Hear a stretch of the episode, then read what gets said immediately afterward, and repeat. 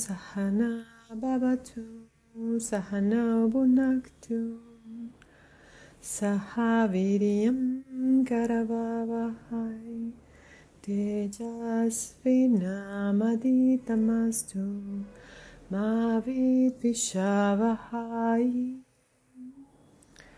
Om Shanti Shanti Shanti. Hari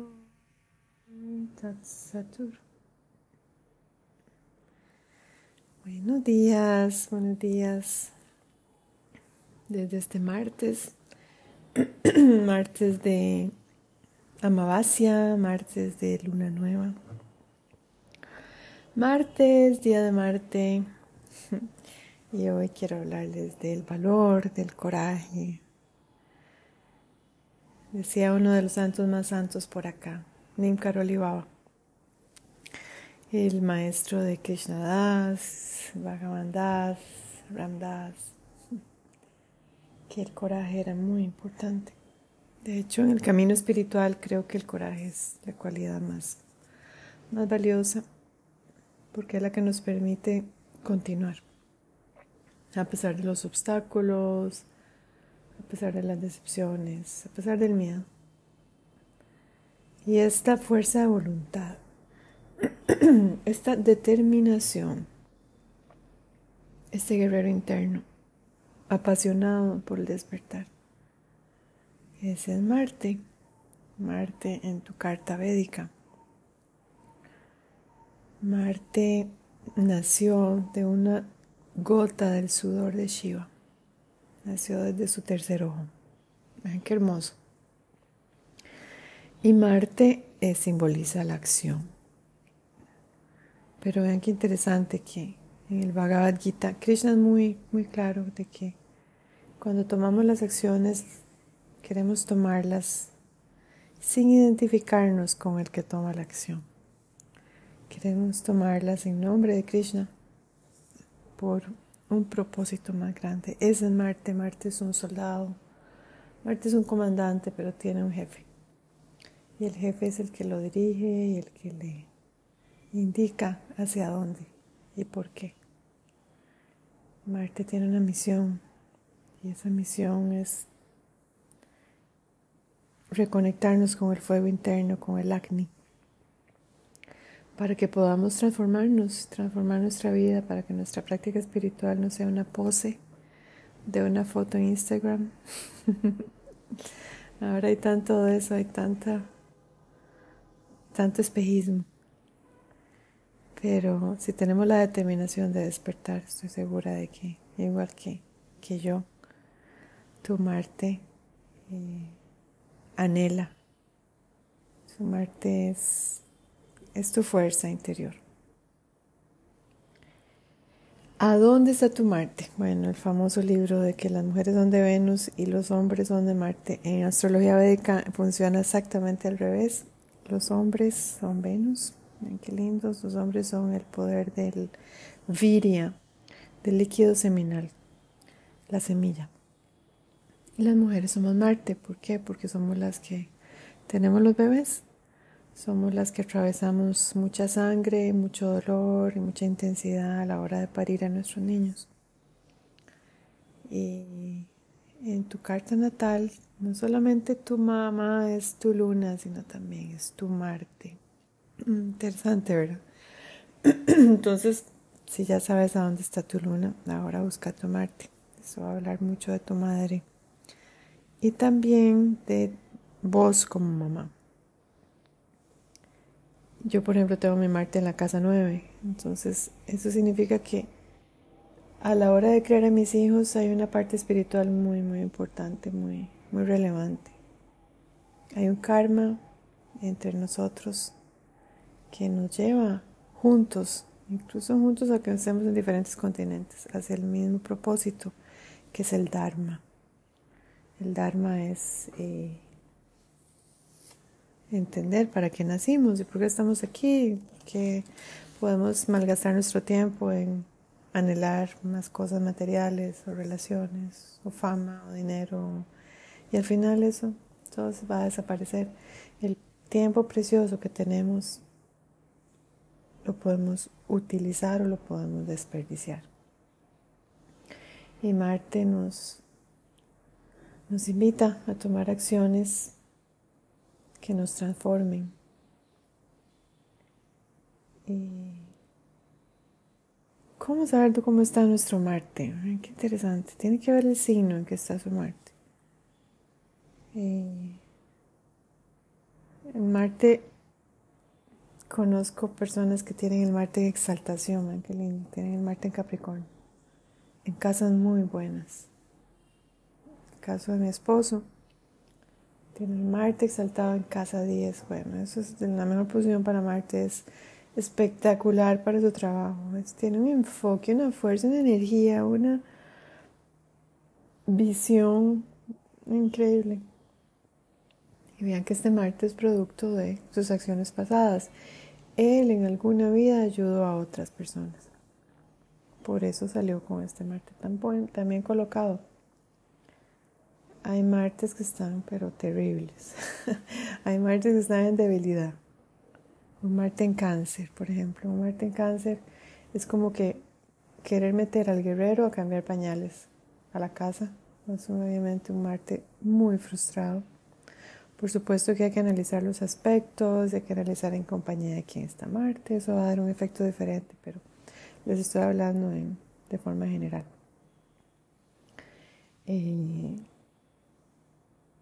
pueden haber martes avergonzados. Cuando Marte está con alguno de los nodos lunares, Marte es como que toma las acciones, pero después se pone a dudar si la acción que tomó fue la acción correcta. Eh, como dije, un Marte en Capricornio, en Aries, oh, está en sus propios, exaltación y sus propios signos. Es mucho fuego, es muy, muy poderoso, pero hay que saber dirigir esta energía porque si no esta energía más bien puede quemar a la persona. Puede existir un Marte eh, que está muy cercano al Sol, entonces es un Marte agitado. y aunque estén en buenas casas, son Martes que, que no alcanzan muchas cosas en la vida porque están, hay demasiado calor. Estos Martes conectados con el Sol tienen que que bajar el pita. El pita es esa intensidad, ese fuego. Y en Ayurveda hay formas muy hermosas. Bien, una de las maneras es aceitarse todos los días.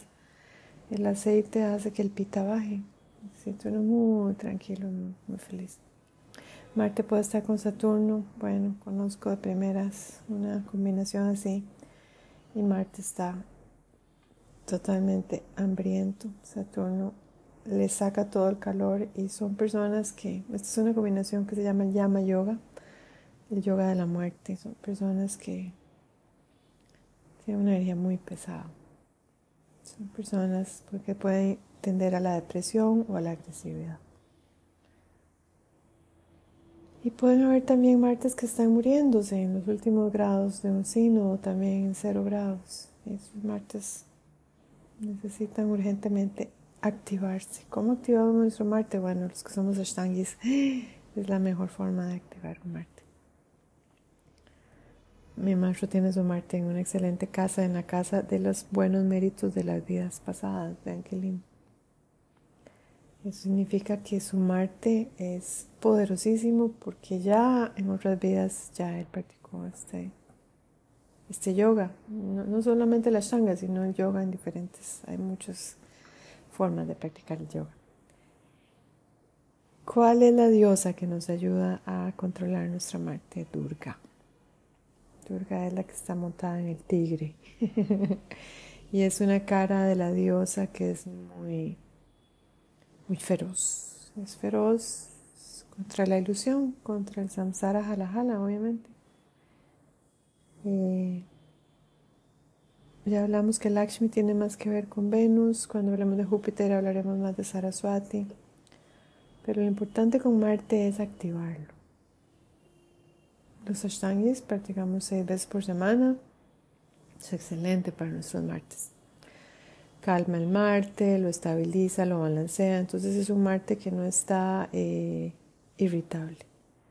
Es un Marte que está listo para cumplir con las misiones del día tranquilo.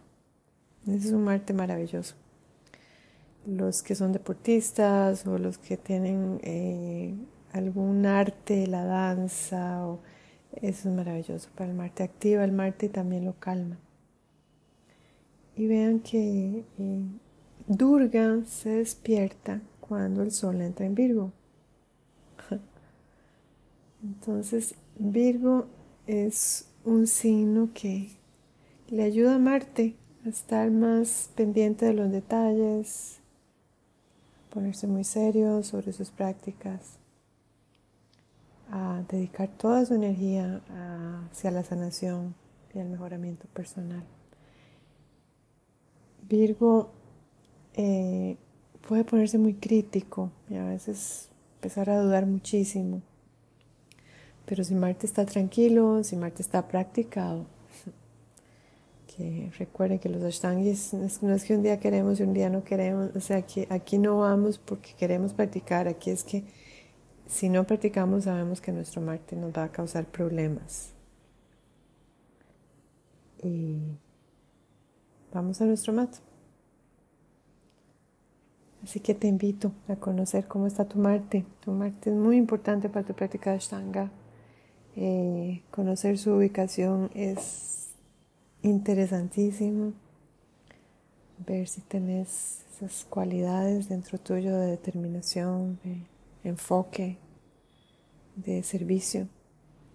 Si tu Marte está mal ubicado, entonces todavía más tienes que tener mucha determinación en tu práctica. Que es un Marte mal ubicado, casa 6, 8, 12.